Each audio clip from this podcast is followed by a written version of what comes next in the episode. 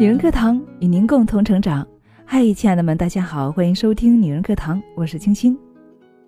二零一九年来了，很多朋友晒了他们去年已经实现的目标，有的如愿参加了马拉松比赛，有的瘦身成功，有的写了一百多万字的文字，而有的呢表示还是很迷茫。记得迷茫这部分人呐，在二零一八年年初的时候呢，也是踟蹰不前的。不知道自己的方向对不对？这一年来，他们晒的最多的是今天去旅游，明天吃大餐，然后在深夜发出人生疑问：远方和诗在哪里呢？很迷茫。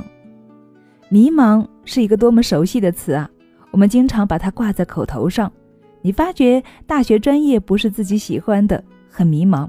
你觉得工作枯燥乏味，你不知道到底要不要继续做下去，很迷茫。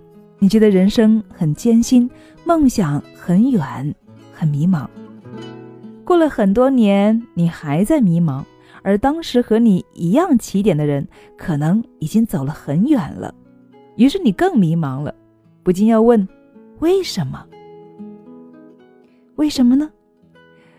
我想，因为他们一直在行动啊，他们没有时间去迷茫。我们去拜访一位老同学的画室，进去后都惊呆了。画室里面密密麻麻的贴着他的习作。我们去时，他正在完成一幅大型的作品。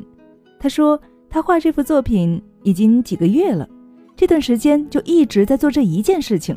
我们以前都认为这位老同学运气最好了，一路走来顺风顺水。参观了他的画室后，大家都改变了观点。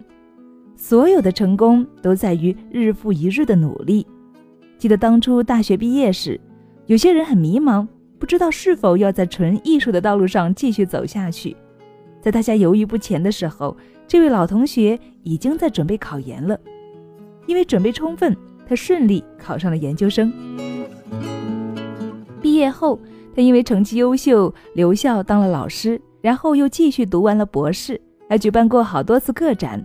如今他是已经成名的教授，年轻有为的研究生导师，而我们呢，很多年过去了，还在为要不要再去考研而犹豫不决。心中的艺术家梦想促使我们跃跃欲试，但如果真去考，会不会太天真了？会不会太不现实了？真的很迷茫。迷茫的时候啊，我觉得可以问问自己：你努力过了吗？